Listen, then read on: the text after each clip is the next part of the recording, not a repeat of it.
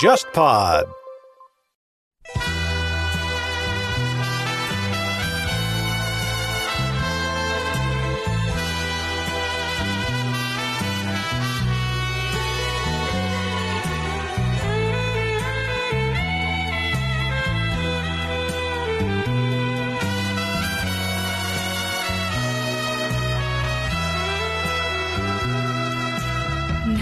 知らずにあなたはいたわたまには一人の旅もいいよと中国人有好几位，就等于说上了日本的春晚。那可见呢，就是说当时时候一些年轻的女性的中国人的歌手啊，其实在这个日本是非常受欢迎的。 这个当中呢，就包括陈美玲、翁倩玉，还有欧阳菲菲。那么这三位呢，其实都在邓丽君前面就已经在日本非常成功了。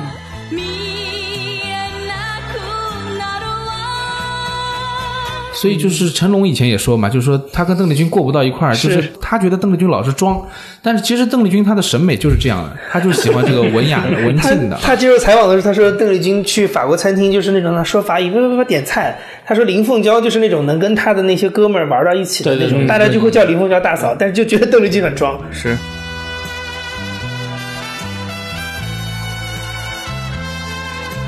因为我曾经呢有一次采访过台湾，我们说民歌教母，就是这个马世芳的妈妈嗯陶小青陶晓清陶晓清。因为我很好奇这个，很关心邓丽君嘛，我就问他，我说像邓丽君这样的歌手，当时时候她也翻唱过蔡琴啊，或者说她也对这个民歌运动多少有点了解。那么她和民歌运动这批人有关联吗？嗯，陶小青就说，其实作为一个流行的巨星，她跟民歌运动是完全不相干的，就没有交集。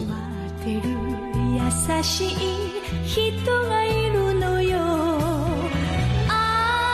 各位听众，大家好，欢迎收听本期的《忽左忽右》，我是陈彦良。我是杨一。呃，我是沙青青。啊、我们这一期嘉宾邀请到了上海广播电台经典九四七节目的主持人顾超老师。大家好，我不知道有多少我们的听众是听着经典九四七这么多年一路走过来。我在大学时代曾经也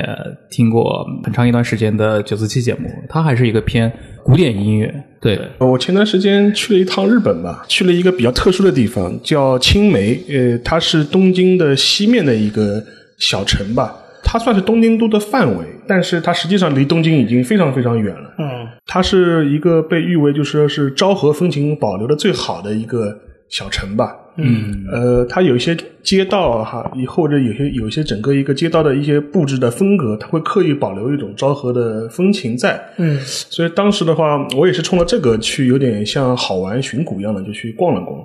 然后它整个小城就给你感觉像就像一个放大版的一个昭和时代的一个博物馆一样的。然后当时我去了一个小店里面，它在小店里面会有很多昭和时代的一些明星的一些写真照片。嗯，然后我在里面看的时候，就发现有很多这种我们昭和时代的一些歌星啊。然后有一个歌星就是属于我们中国人也非常熟悉的，就是邓丽君。嗯，她在日本嘛是用他的那个英文名字嘛，Teresa Deng。对，然后当时我还买了一张那个他的一个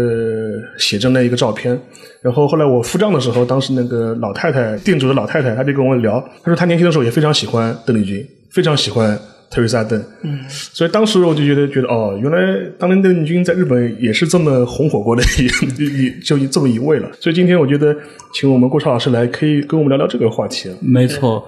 我们因为在成长过程中，可能我们作为中国人，觉得邓丽君啊是一个对华语乐坛有着巨大影响力的这么一个音乐人物，她好像是个自然而然的事情。当然，我们也在很多渠道上听说过她，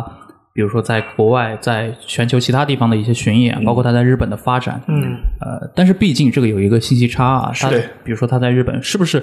真的有传说中的地位？其实很多人是非常有疑惑的。对，而且还有一个就是，比如像我的话，我大概是他零五年他的基金会帮他拍了一个纪录片，我才知道啊，原来邓丽君所谓在日本的成名，他不仅仅只是把唱片从台湾卖到了日本，对，是他整个人过去扎根在日本的演艺圈里发展，然后使用日语发行唱片来发就像一个日本歌手一样的在这边对。发展，对，啊，包括我们这几年在中文的网络上传播很广的几段视频嘛，很多时候其实是一些，比如说用一些那种呃全息投影啊，重建了邓丽君本人的形象。我们发现嗯是一些都是日本当年日本演出的一些演出的对演出的一些场景。确实啊，就是说前面说到，包括全息投影，其实应该是 TBS 之前做的一个节目啊，所以这个也是日本电视台他们自己就是用现在比较高科技的技术去还原这些歌手。那可以说，就是现在呢，我们也面临这样一个时期，就是音乐创作啊，就是陷入了一种很奇怪的境地。就是我们过去会觉得，就是流行歌曲啊，在至少在作品上还是很有很有见地的啊。但是现在呢，就是原创的力量呢，其实没有那么强了。我们看到很多综艺节目都在搞翻唱啊，这也是一个现象。但是在回想到过去的这个可以说流行音乐比较黄金的发展时期，我们看到有很多歌手其实都是就在他早期或者晚期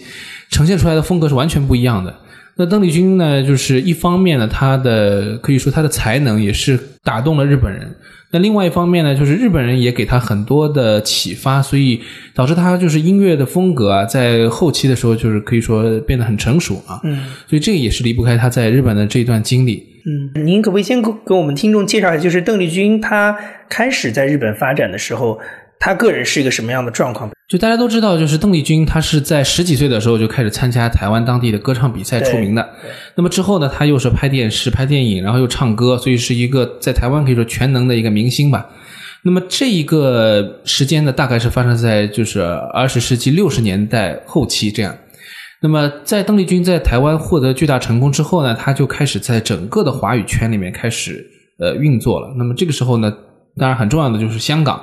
那么另外一方面就是东南亚，那么他在所有有凡是有华人的地方就有邓丽君的歌声嘛，所以这个说法确实不假。一九七三年的时候呢，日本的一个厂牌就是这个宝利多这个公司呢就开始挖掘这个来自中国的歌手，于是呢就找到了邓丽君。那么这当中还有两个背景，一个就是六十年代末开始呢，日本的这个唱片业啊开始井喷式的这个上涨。嗯，这个销量呢，可以说就是在大概五年的时间里面翻了好几倍，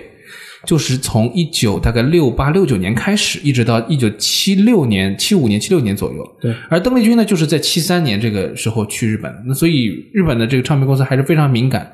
他们呢就觉得这个应该要去挖掘一些新人啊，不光是在国内，而且在国外也要开拓市场。没错。另外一方面呢，就是。当时日本呢已经有许多的这个在日本生活或者发展的呃华人，他们呢就是在歌坛上面占据了一席之地，而且基本上呢全都上了当时的红白歌会这样一个概念，就是说中国人有好几位就等于说上上了日本的春晚，那可见呢就是说当时时候一些年轻的女性的这个歌手啊，特别是这个就是中国人的歌手啊，其实在这个日本是非常受欢迎的。这个当中呢就包括陈美玲。呃，翁倩玉还有欧阳菲菲，那么这三位呢，其实都在邓丽君前面就已经在日本非常成功了。所以那个时候，像邓丽君她自己是就是七三年到了日本嘛，那在她之前几年，邓丽君她是一直她是从哪去的日本呢？一九七三年的时候，就是邓丽君呢在香港应该说发展非常成功，而且香港市场也很大，娱乐业已经是蓬勃发展了。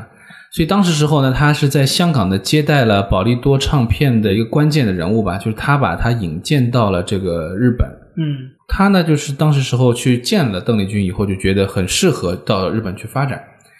那但是呢，说服了这个邓丽君之后呢，遇到了邓丽君的爸爸的这个一个小小的反对。嗯，就是意思呢说，你们日本呢，其实演艺界是非常的残酷的。对。那么邓丽君呢，在当时东南亚、东亚整个这个华语流行乐的这个乐坛都有非常好的这个声望了。也已经赚赚够钱了，没有必要再跑到日本去吃苦了，因为到日本肯定就是从头开始。对对。那么，所以当时时候呢是比较纠结的，但是呢，最后保利多呢是以一个很巧妙的方式来吸引他，就说一个呢，就是大家看到了日本的这个唱片业有了非常大的发展，而且呢，去了日本以后呢，他们的这个娱乐业的发展的水准啊，还是很让人羡慕的。是。那么另外一个呢，就是说，呃，保利多跟他谈了个条件，就说邓丽君，你先过来看一看。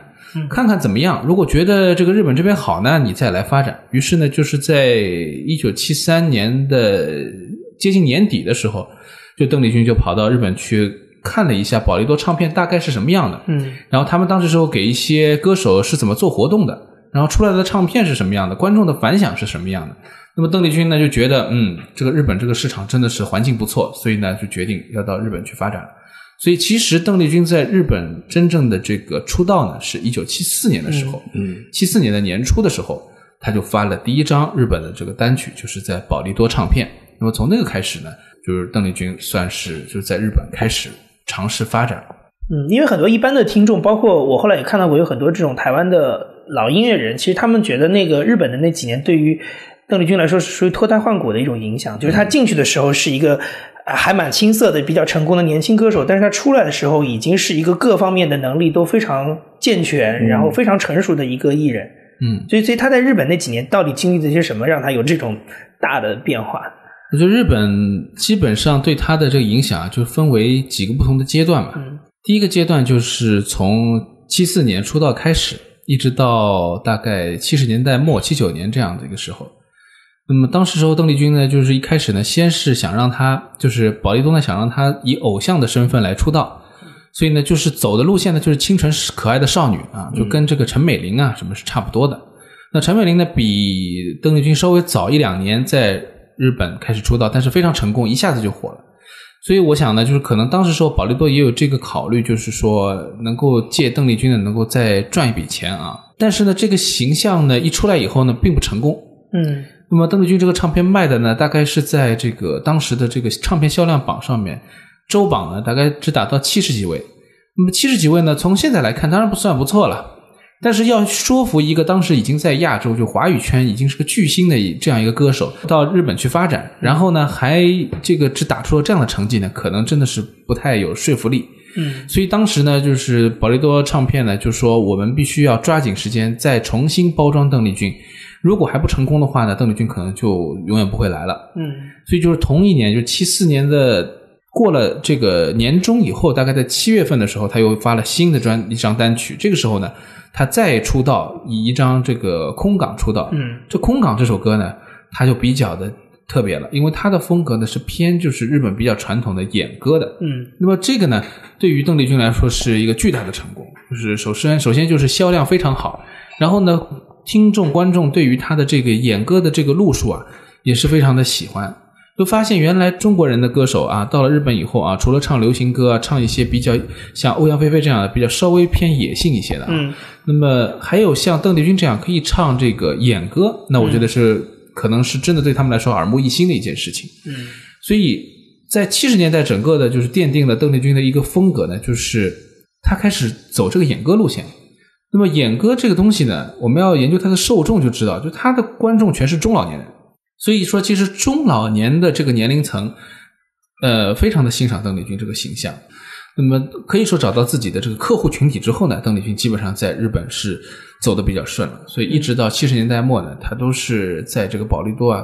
呃，可以说发行了很多成功的唱片。但是七十年代末的时候呢，发生了一件事情，就是叫护照风啊，波。护照风波，护照风波对那么因为护照照风波呢，邓丽君呢就是暂时呢就离开日本一段时间。是那么再回来的时候呢，也是这个周牧啊，就是当年把他招到日本去的这个当时保利多的这个部长，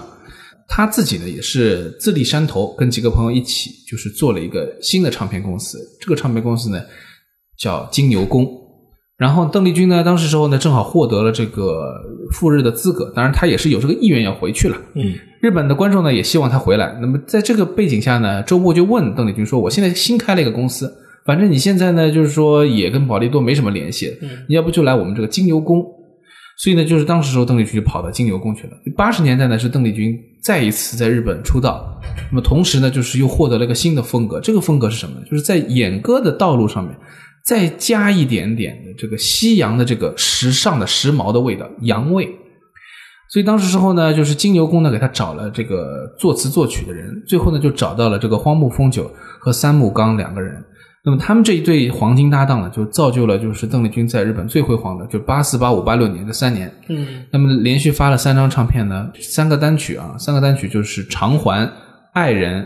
还有就是后面我们都知道这个《我只在乎你》。嗯嗯那么这个三首歌呢，连续呢获得了就是八四到八六年三年的全日本的这个有线广播的点唱冠军。嗯那么这个就是很证明问题了，因为当时时候日本当然最最有名的这个唱片大奖呢是日本唱片大赏。对。那么这个呢是一个可以说比较官方的一个奖啊，基本上中国人在这上当中要获得这种最大的那个奖呢是比较难的。但是邓丽君当然也是在空港的时候就拿到了这个奖的这个新人奖，但是呢，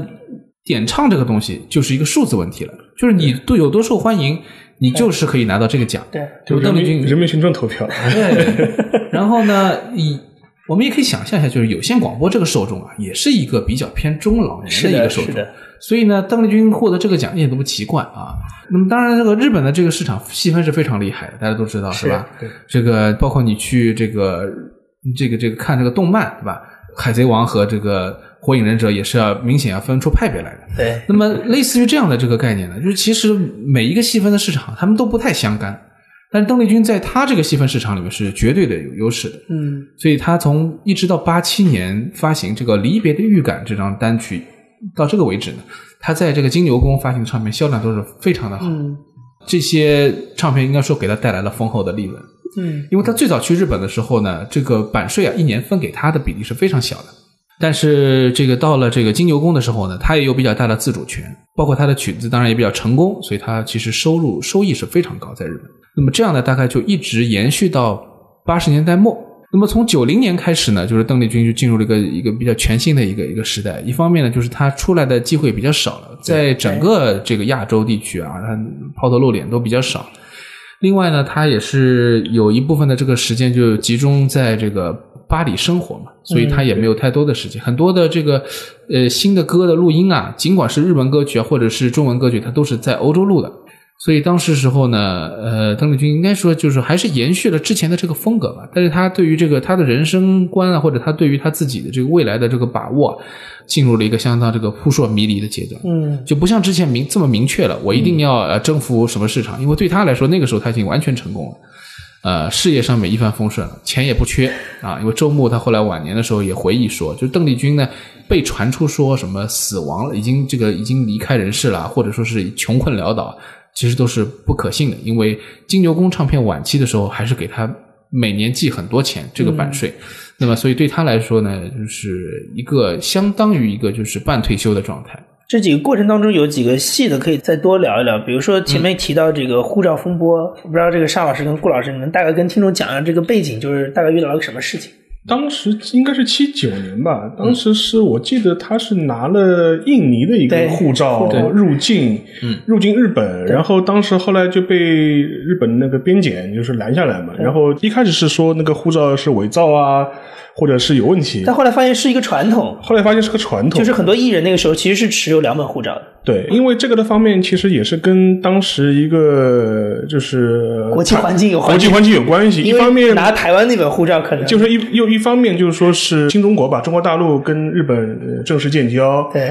然后日本跟台湾方面当局吧就断绝了官方的往来，对没有任何官方交往了，所以说这是一个非常微妙的这样的状态。所以当时的话。有一种潜规则，就是艺人的话，他觉得拿另外一本护照的话，他觉得保险一点保险一点。另外，他做很多事情的话，他可以少惹一些麻烦，行动上会更便利一点。是然后后来当时这个事情，好，我记得是闹得还是蛮大的。当时是他是被罚了，是一年还是两年，说不能进入日本，是不是？对，就是这个驱逐驱逐驱逐出境，但也没有说什么时候能回来啊。当时呢，这个台湾呢就说要把他引渡回来啊，但是呢，就是邓丽君呢是没有直接回台湾，应该是去了美国。对，那么去美国之后呢，就是等于说避风头嘛，因为他后来当然就是台湾又也是比较缓和了，就觉得这个事情呢也不要闹那么大，就用另外一种方式又让他回到台湾，然后再等到这个八三年的时候，就重新获得这个赴日的资格。他那段时间在台湾，后来就参加了劳军的演出嘛。对对对，就是以这样的原因，就是请他请他来台湾。那么这样的话，他一回台湾以后呢，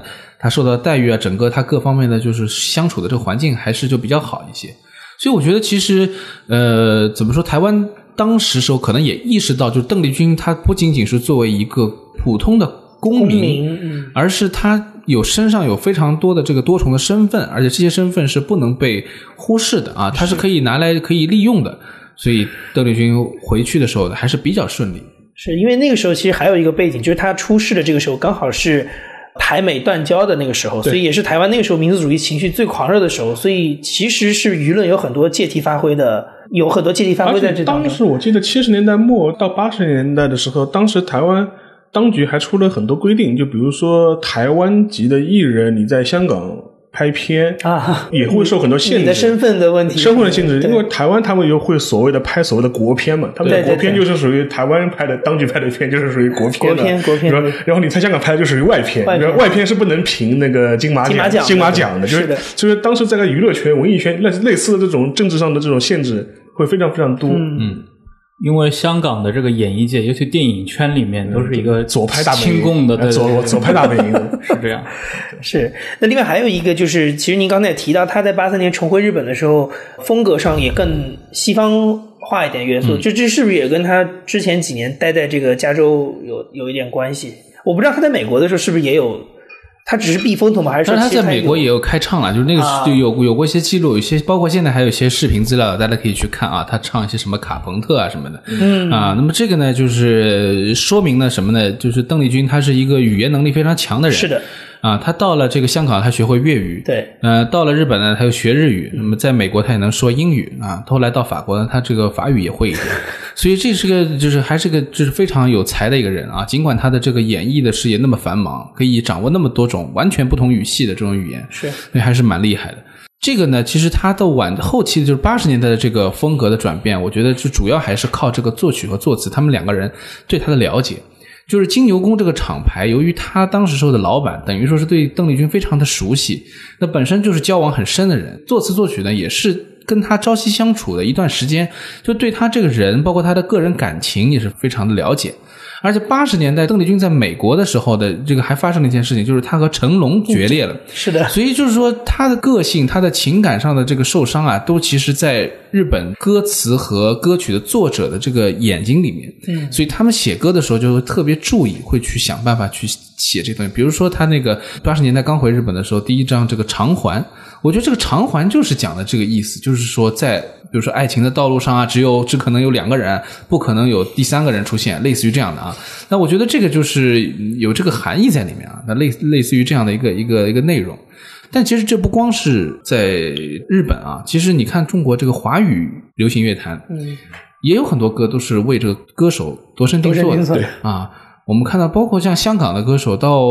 比较后期一些的，像这个杨千嬅这样的时代啊，它其实还是有很多歌，包括像这个陈奕迅，有很多歌都是为他写的。郑秀文，啊。但是再之后呢，就是这几年来呢，就是说这个，特别是在这个大陆，我们看到这一些歌手，这个歌曲其实跟他人品完完全没有关系，是。啊，我们都不知道他到底在干什么，跟这歌有什么有什么联系，都是完全无关的，就纯粹的商业的包装了。所以这个也是一个当时创作上其实并不是很少见的一件事情，嗯，而且基本上这个套路只要能够成功，日本的做法呢，就是说继续保持它的惯性，到它哪一天不行了呢，也就自然而然它就淡出了。如果它这个模式是可以长卖的，比如说像小田和正这样的，嗯，那么他就可以一直这样卖下去。他写的歌可以一直是这个风格，一直这个路数、啊。邓丽君基本上呢，就是在日本摸到了一条门道以后呢，就一路就这样走下来了。嗯你刚其实提到像八十年代的日本歌坛，它那个风格也是分的特别细嘛，嗯，而且每个风格和他的就是歌手跟粉丝之间这种互动关系火热程度就是互不相干的。嗯，那邓丽君在日本的这个火，她的这个流行，它跟比如说同时代其他的一些歌姬，比如说像中岛美雪，或者说像在之前一点像山口百惠他们，他们的这个区别在哪儿呢？嗯或者他邓丽君独特的一个地方？它的区别在于，就是他是个外来者，他和这个整个的这个娱乐圈其实没有太大关系。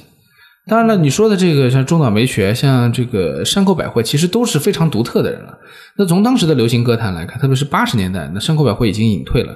那么中岛美雪呢，还是一个创作歌手啊，各自情况都不太一样。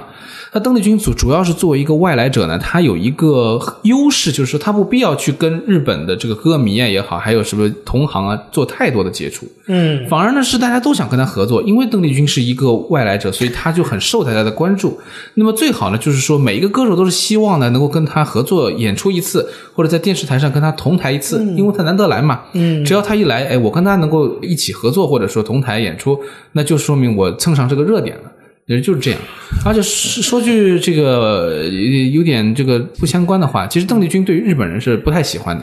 啊，当然因为他因为他觉得日本人很高傲的，所以他对于日本的这个娱乐圈，其实他也不想太多涉足。我们可以看到，就是他很多时候去日本或者在日本露出啊，他都是用其他办法，比如他在海外、在欧洲、在香港录音，录完以后呢，直接这个唱片就在日本发，他人也不去的。日本他最后去呢，其实是九十年代初的时候，嗯，但是呢，他一直唱片呢发到九四年，嗯，所以其实对他来讲，这个日本这地方是可以少去，然后呢，钱呢是可以赚的，但是呢，他也不希望有太多的掺和，就是这样一种形象，我觉得对他来说其实是一个很好的一个保护作用，所以日本人也很喜欢这样的一种就是难得一见的这种歌手，呃，这我我插一句，那他是不是跟前面我们提到的一些进入日本歌坛的还不太一样华华裔歌手还不太一样？像像欧阳菲菲啊，像陈美玲啊，像他们好像跟这个这个日本演艺圈也好，就联系的非常紧密。包括后来去到日本的那些人都要上通告嘛，对，嗯包括他是不是也不太去出经常频繁的这种出席这些宣传活对动啊？是？华人的这个明星其实去日本的还是蛮多的，他们有些也会日语啊，比如说那个现在还在活跃的，像什么罗志祥，他也其实也会说日语，嗯啊，他是这个现在台湾的这个也算是比较一线的明星了。但是他们他像他们这些人呢，其实去日本呢，基本上都没有获得太大成功。嗯，相对来说和邓丽君比较接近的，实际上是欧阳菲菲。对，就是既能够在华人的这个圈子里面奠定一个非常高的地位，同时呢又能到日本去，而且被这个很多人认可。嗯但是欧阳菲菲呢，她有一个问题就在于她是七十年代那个风格的流行歌手，嗯，就意味着什么呢？流行终会过去的。你如果不是唱那些怀旧风的东西呢，很容易被市场淘汰掉。是那么像这个陈美玲和翁倩玉呢，基本上呢都是本身就是等于是日本人，他们是是这个这个日本的国民，然后或者是他们就是长期居住在日本，嗯所以对他们来说，这个地方呢就是他们生活的地方。当然，他们也各自后来就是从事别的东西去了啊。陈美玲嘛就是相夫教子啊，发展自己的这个教育产业教育产业。翁倩玉呢，她本身就是一个多栖的一个艺人，对她又会演电视电影，对对然后同时她又是一个版画家，所以他呢还在这个在日本办展览，所以他是一个呃，就是类似于一个是有才的社会名流的感觉，嗯，他可以出入在各种的社交圈子当中。没错。有点像那个周慧敏这种感觉，就是又办画展啊，又搞什么，他还写那种故宫文物的书，我还看到过。对翁倩玉。还有一个细节，其实那个刚才那个顾老师也提到，就是他的父亲其实一开始很反对他去日本，他会觉得日本的这个环境比较残酷嘛。嗯，我不知道您对于他那的那部分有没有一些了解？就是我们看到这两年，呃，大陆有很多那种所谓。啊、训练班就是能看到那种日韩的这种对艺人的训练非常的残酷。嗯我不知道那个时候邓丽君她刚去日本的时候有没有唱片公司给她安排这种比较残酷的训练？那当然，就是说日本肯定会对这方面做很多的这个努力了，就是去要求他在唱法上，但是就是体能上，我觉得可能没有。就我们现在训练偶像有个问题，就是说把他们当成一个就是杂技演员或者运动员在训练，所以就是他们需要这个身体素质非常好啊，身材非常好，这可能当年小虎队可能会经历这种，因为对。他们不是学什么少年组嘛，嗯，啊但这个是八十年代时候的事情了啊，就是说八十年代偶像兴起，这是跟这是跟邓丽君完全不相干的另一波在，所以我前面说了，这是日本呢，就是这个娱乐娱乐业是，呃，彼此差别是很大的啊。就是七十年代，其实为什么会从偶像角度去培养他？我觉得可能也是因为当时偶像开始逐渐开始诞生了。那么在七五年以后，基本上日本的这个偶像产业就越来越多，越来越多。那么这些偶像歌手，包括像山口百惠也是偶像歌手。那么这些人其实就是跟邓丽君所处的这个时代是没有太多交集的。嗯，邓丽君还是跟更年长的人在打交道，所以基本上都是她的受众年纪大，她的这个同行呢也是年纪都比较大了啊，或者比她至少大几岁。嗯那么这一批演歌歌手是很有目的性的。第一个就是说，他们为了自己的这个艺术生命或者舞台生涯能够更长一些，嗯，能够长卖啊。偶像永远是会一波过去的。嗯那么另外一个呢，就是说他们可能也比较适应当时的这种比较传统的这种曲风啊，就是歌路就是比较慢速一些的啊。有些人可能唱不了快歌，也不会吼叫，也不会跳舞你。觉得你觉得这个跟邓丽君自己的这个，比如说从小这种出身军人家庭，这个有有这种关系吗？对，有没有这种正统背景？对，可能有些关系，我觉得他包括他自己的审美，可能也是比较偏一些文静的啊。所以就是成龙以前也说嘛，就是说他跟邓丽君过不到一块儿，就是是他觉得邓丽君老是装，但是其实邓丽君她的审美就是这样的，她就是喜欢这个文雅的、文静的。她接受采访的时候，她说邓丽君去法国餐厅就是那种他说法语，不不不点菜。他说林凤娇就是那种能跟她的那些哥们儿玩到一起的那种，大家就会叫林凤娇大嫂，但是就觉得邓丽君很装。是，对 但其实这个就是两种人啊。我觉得邓丽君这个是她比比较比较可怜的一点，就是没有办法，就是呃，把她这种东西展露出来。因为我之前也在说，就是跟欧欧美的一些就是流行歌手相比的话，他确实身上有很多东方人的气质，就比较内敛，也不是很倾向于去表达自己到底是个什么样的人啊，不会去为自己做辩解。所以这个也一定程度上就是导致他就是个人的生活总是不太幸福啊，所以帮他写出来的歌呢也都是比较痛苦的、比较悲惨的，偏忧郁一些。比如说，我们也知道，像八九十年代很多大中华区域的歌手会到日本去发展，然后特别著名的，像当时呃像 Beyond 这种乐团，他们去到日本之前也说过类似的评价嘛，就是说香港没有乐坛，只有娱乐圈。啊、那好像在他们眼里，日本是一个有乐坛的地方。嗯，那这方面的这个背景，两位能够稍微提一下嘛？就是他们的日本这个音乐圈，它跟比如说跟台湾、跟香港或者跟东南亚其他地方有的差别是什么？因为其实日本它整个娱乐圈也好，它它的艺能圈也好，其实分层是分得非常严格的。它整个培养体系和一个演员的控制体系也是属于非常严谨的嘛。比如它的一种事务所的这种相关的这种制度，对艺人这种管控是非常非常严格的。就比如说，他自我定位和身份是有明确的一个标签的。比如说，呃，我是一个演电视剧的人，但我就可能不会经常会在电影上出现。然后我哪一天我成为一个演电影的人的话，我可能电视剧就就会演的越来越少。它是会有一个很严格的一种身份上的区分的。其实对于音乐来说，可能也是这样子的吧。你包括像八十年代的香港，我们知道很多耳熟能详的歌曲，其实都是日文歌的翻唱嘛。对所以说这种旺盛强大的创作力到底是源自于哪里嘛？就日本人比较，嗯他是一个比较一根筋的民族啊，所以他认定自己是一个乐迷或者歌迷的时候，他就会对这个领域就不断的去探索。既然有这个需求，他就会有这样的市市场会应运而生。所以他们培养的就是听歌的人，就是你喜欢音乐的人，那你就是要喜欢音乐，所以你就是要不停的去了解它。你不会去因为这个听了音乐就会看他的电影啊，这是两件事情。对，但是他当然也有一些是追星的，也是会有的，就是会有跨界的。但是它更多的是把这些东西还是倾向于分开来看。因为这个都在世界上成了特色了嘛，就是东亚重旋律，对吧？欧欧洲重和声，然后旋律那就是日本的旋律嘛。而且实际上面，基本到今天的话，你可以有个特色，呃，有个特点吧。其实到现在为止，日本的 CD 市场是全球仅存的，就 CD 比较还比较活跃的一个市场。因为你现在去日本看的话，你还会很惊讶，人们还会去唱片行唱片店店里去买 CD 这种事情，这种事情是非常惊讶的。无论你是中国人还是美国人，都觉得啊，这个年代还有人买 CD，嗯，就还会有新的歌手，他会把他自己发行他的什么。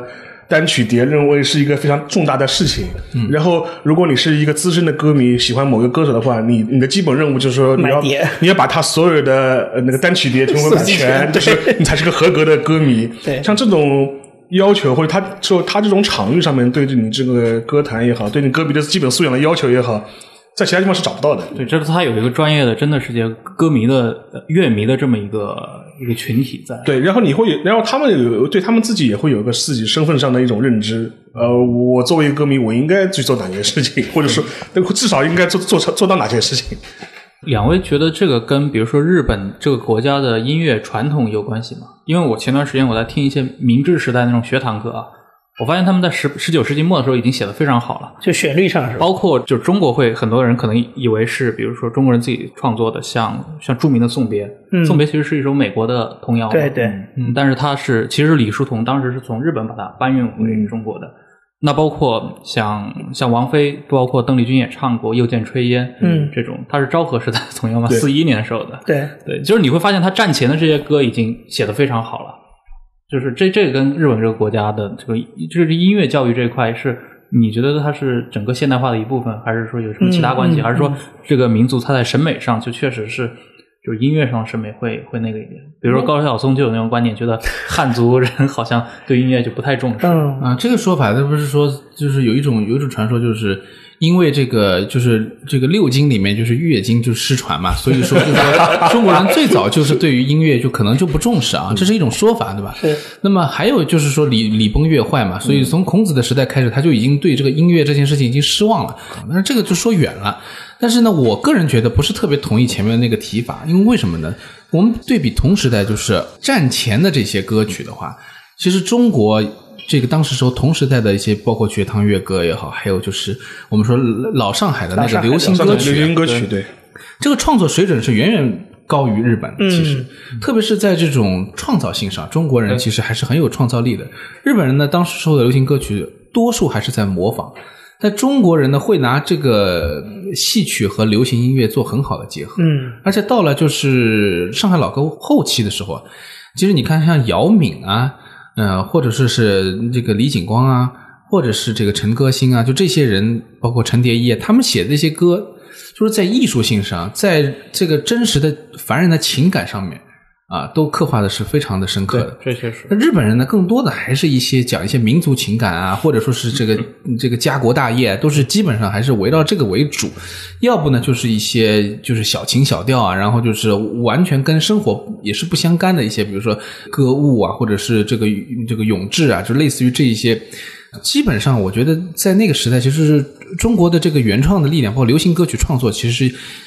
在一个还是在一个比较高的水准上。而且除了流行乐，比如说一些艺术歌曲，像黄自，嗯，也是战前的一个，这个我们顾老师可能更清楚。嗯，他他也创作了很多这种借鉴西方的一些技法的一些艺术歌曲。嗯，他甚至会把中国的一些诗词歌赋啊，也都会编成艺术歌曲来传唱。当然，像黄自的。呃，我记得三四年前吧，好像上海搞过一次黄自作品的一个其实音乐会。就对于黄自这两年是提的比较多了，但是我我是觉得黄自还是比较初步的，因为他当时学西方还是只是刚开始。对，但是呢，他和他后来一批人，还包括就是他就是贺鲁汀算是他学生嘛。对，贺鲁汀这一批其实也写了不少非常好的流行歌曲。还有一件事情就是说，我觉得之所以那个传统没有被留下来，当然因为有社会动荡的关系啊。但是另外一方面呢，我觉得就是日本人非常重视的一点，就是把他们这些歌曲都以一种教化的体系把它给固定下来了。嗯，所以导致这些歌到现在都非常受到影响。对因为我们看那个日本的这个唱歌这个书啊，等于说他教他们教育省所制定的这个呃小学生的这个必唱的歌曲的这个教材，其实对于这些就是基本的这些歌曲的这个教化作用，其实还是发挥的比较极致的，而且大家都会唱，所以都有共识。对，然后呢还可以进行改编或重新的编配，用一种新的现代的这种方式来呈现。这种事情呢，就是在中国是比较是有的，但是比较少啊。我们看这个，呃，台湾有些歌手，其实在民歌运动的时候，嗯有很多人拿以前的歌出来唱的，对是啊，但这个只是也是一个很小的一个风潮，然后现在看也是都是异类了。那当时当然它也不是主流，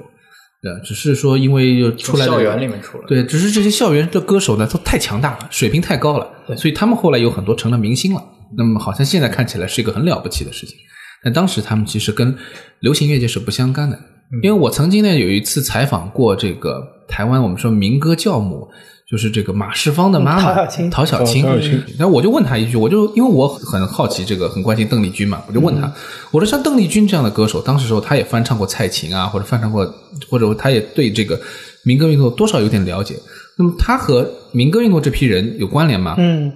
陶小青就说，其实作为一个流行的巨星，他跟民歌运动是完全不相干的，就没有交集的。所以这个也可以看得出来，就是偏艺术的这些歌曲创作和这个当时的流行文化其实距离比较远。它还是口味上都是很小众的。那日本呢，就是特殊情况，它确实把这个东西融入到了它的这个社会的，它作为一种教养呈现出来。对嗯那所以就是大家对这些过去的经典去进行开发，是一件很光荣的事情，是从内心当中发生出来的，就是觉得应该去这样做的。对啊，在我们这边呢，感觉就是有一点点这种就是监理感。野良在开始之前，其实有我们聊到过，就是关于就是香港音乐的那个那批人，就是其实很多是从上海过去的嘛。对，那呃，我我其实很好奇一点，就是您刚才提到，就是说三十年代的时候，上海的那个时候老上海音乐的那个高峰跟那个脉络，在后来就比如说四九年之后，它有在比如说香港跟台湾传承吗？或者说它对于现在的哪些华人世界的音乐还有影响？我对这个其实了解不是很多啊，嗯。但是我我觉得基本上就是呃影响已经不是很大了，嗯。因为这个是属于特殊年代、特殊的这个社会风貌下面产生的一些歌曲，嗯。所以十里洋场之下才会有这样的情况啊。那么在这个四九年以后，有一些歌手是留在了上海吧，他们可能就没有太多机会去发挥这一些创作了，对，啊，包括一些作词作曲，全歌辛啊，但是他们在香港的这批呢，其实他们也要不就是以自己的方式来生活，有一些呢就是成为了这个呃继续延续他们演艺事业的，就是比较少。比如像白光是比算是延续的比较长的。对，但是呢，有有很多人呢，就是到了香港以后变得也是很低调啊，所以他们基本上没有把这个传传统传承下来。而且我觉得没有这个氛围以后，你就谈不上这些创作如何去延续。是，可能只有个别作品会就是被后来新一代的人重新喜欢了。嗯你比如像那个《永远的微笑》，对吧？他这个李志也改编过，嗯然后他对罗大佑也很有影响。对但是你很难说罗大佑的那个音乐创作上能够是跟那个脉络能接得在一起的。对但这可能就是很遗憾的一件事。对对对，这种就是就就是强行移植了。那么所以基本上这个没有土壤、没有环境的话，也不太可能生根发芽。对，嗯，所以现在的这个流行歌坛，比如说内地或者说港澳台地区啊、这个都是近几十年来，在你的观点里是那种就重新长出来的东西嘛？它可能跟嗯过去的一个音乐传统就。没有什么关联说大大陆还是说呃，就是我觉得三地都差不多，华语他们歌坛对他们，因为大陆也是受到了香港啊，或者受到其他地方影响嘛。我觉得受到港台影响，现在的元素其实变少了。对，因为一方面呢，就是港台的原创的力量也不像以前那么强大严重不足。啊。港台、香港是搬运日本，对，因为它本身就有这个搬运的这个问题啊。然后呢，就是九十年代可能稍微好一些，就是有一些香港自己的一些音乐，但基本上也是以娱乐为主的。对啊，所以四大天王其实，在某种程度上来说，起到了一个很奇妙的作用，就是他并没有真的把原创带起来，对，而是把这个树立了一个就是歌的标杆，是说就是怎么实用怎么来，就是我能够现在能调动多少粉丝就可以了。所以基本上他走的就是偶像路线。对对对。那至于说原创的歌曲里面有多什么深度啊什么的，基本上没有太考虑这个问题。这方面可能台湾的歌坛做的要好一些。嗯，台湾的话就是还是有一些文艺的创作力量嘛，所以他们可能。骏、罗大佑，嗯嗯，当然，更早的那，就是还有一些，就是主要还是在民歌运动这一块。其实对于创作来说，真的民歌运动是对台湾音乐是做出了巨大的贡献，培养了一批歌手不说，而且这个原创的这个歌曲的数量啊、质量啊，这真都是整个我觉得在整个亚洲乃至全世界，我觉得都是价值都是非常高的。包括我们现在去听当年的像李丽芬啊，或者说像郑智化他们那些嗯。去世的歌曲，对。你并不会有那种很陌生、很遥远的感觉。嗯。但这个都已经是后期了，就是对对对。前期呢就是爆炸性的，更更加李双泽对，更加具有这个这个这个冲击性。嗯，前面我们还提谈到一个话题，就是关于后来这个华人歌手在日本的发展这条线，好像后来就停掉了。就是你刚才说到 Beyond，嗯。然后在之后，像比如说你刚才提罗志祥这种，其实在日本呃歌坛已经没有什么太大的影响。没有什么影响。那么，那么这个脉络的渐渐退去是是个大概什么样子？它有什么原因在背后？我觉得肯定有一个政治背景在里面。嗯这个整个亚洲的这个局势不断的在发展当中，还是有一些有一些影响的啊。嗯，而且大家都各自都强大起来了以后呢，就会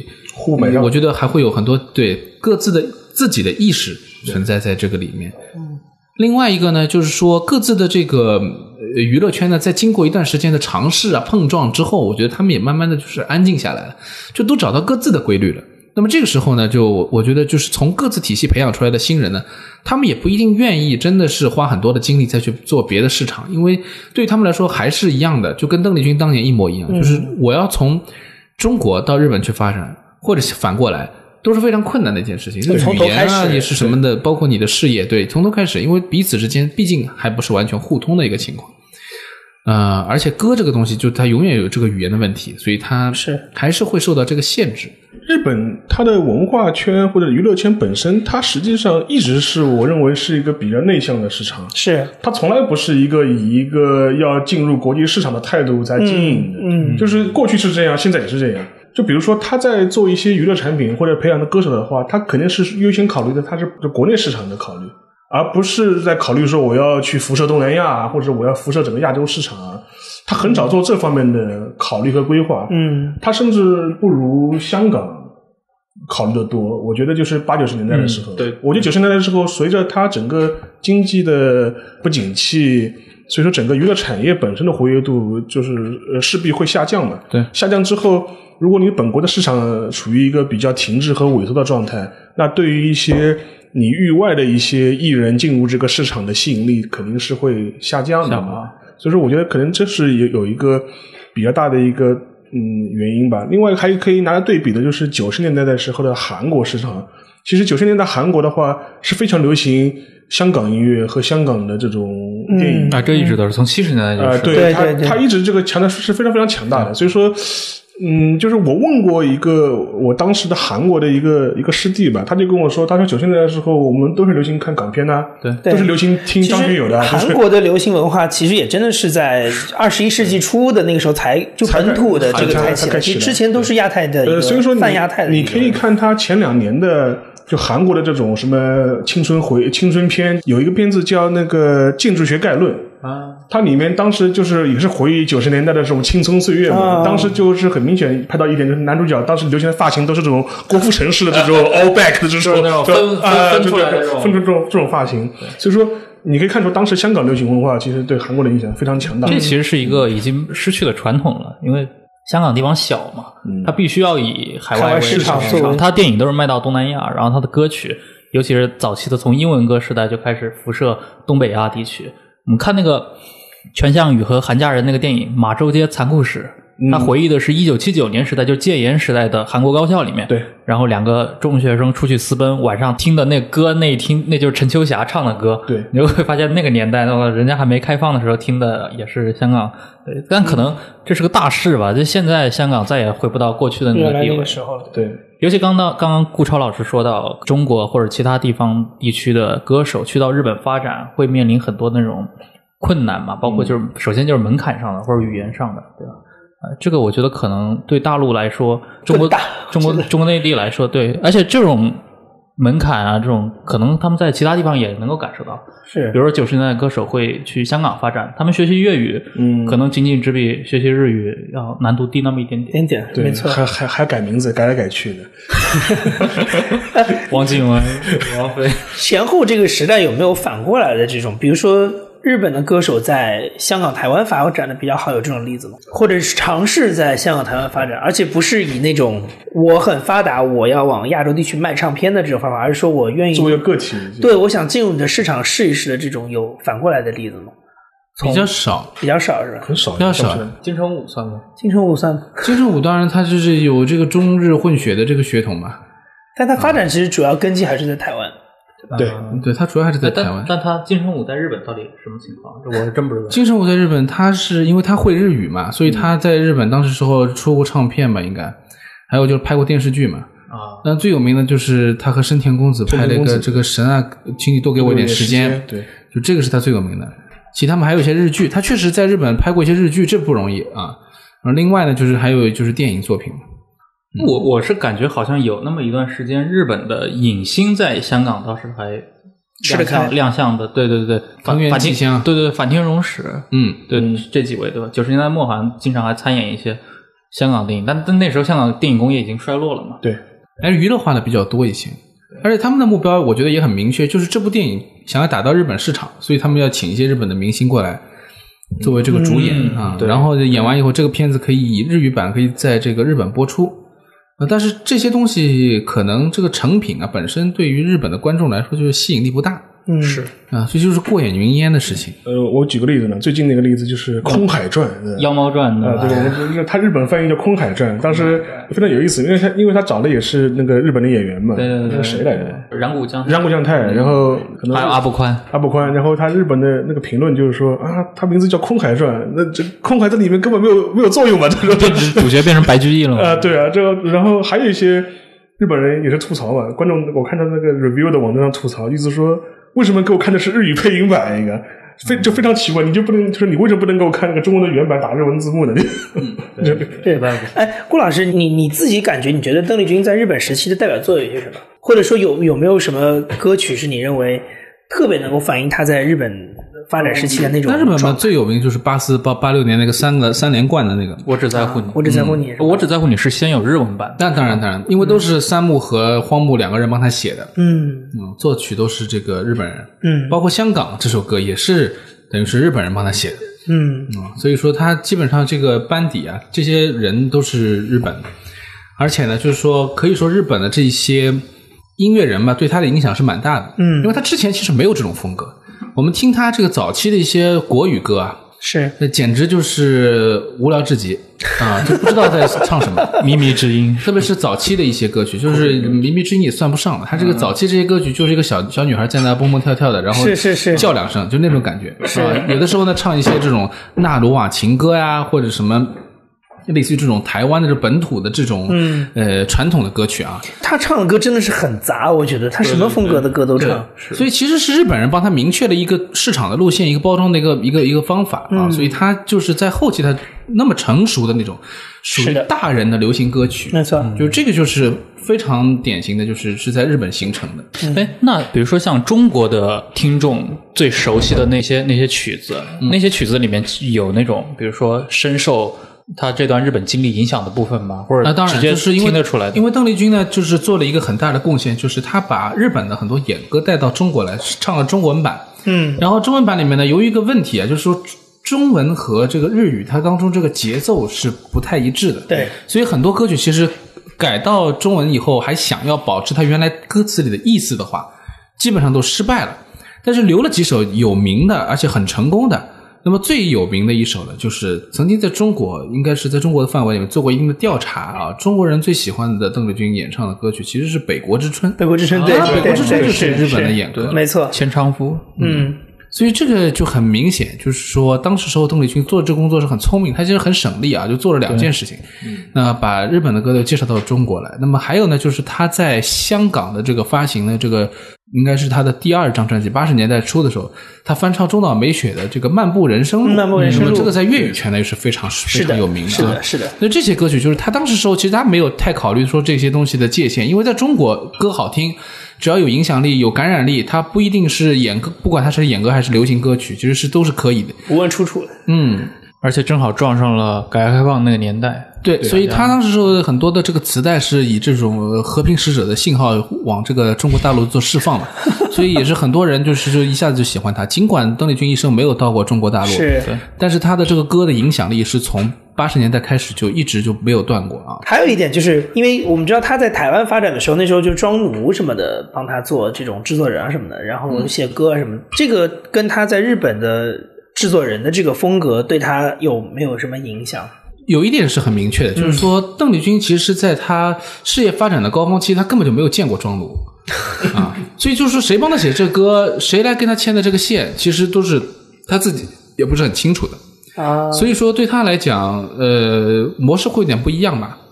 就这边他是一个天皇巨星，然后呢，大家都是对他就是拒之千里，然后呢，有老板有这个公司会专门给他包装，然后各种的曲风的来源，他自己其实也也不完全了解啊。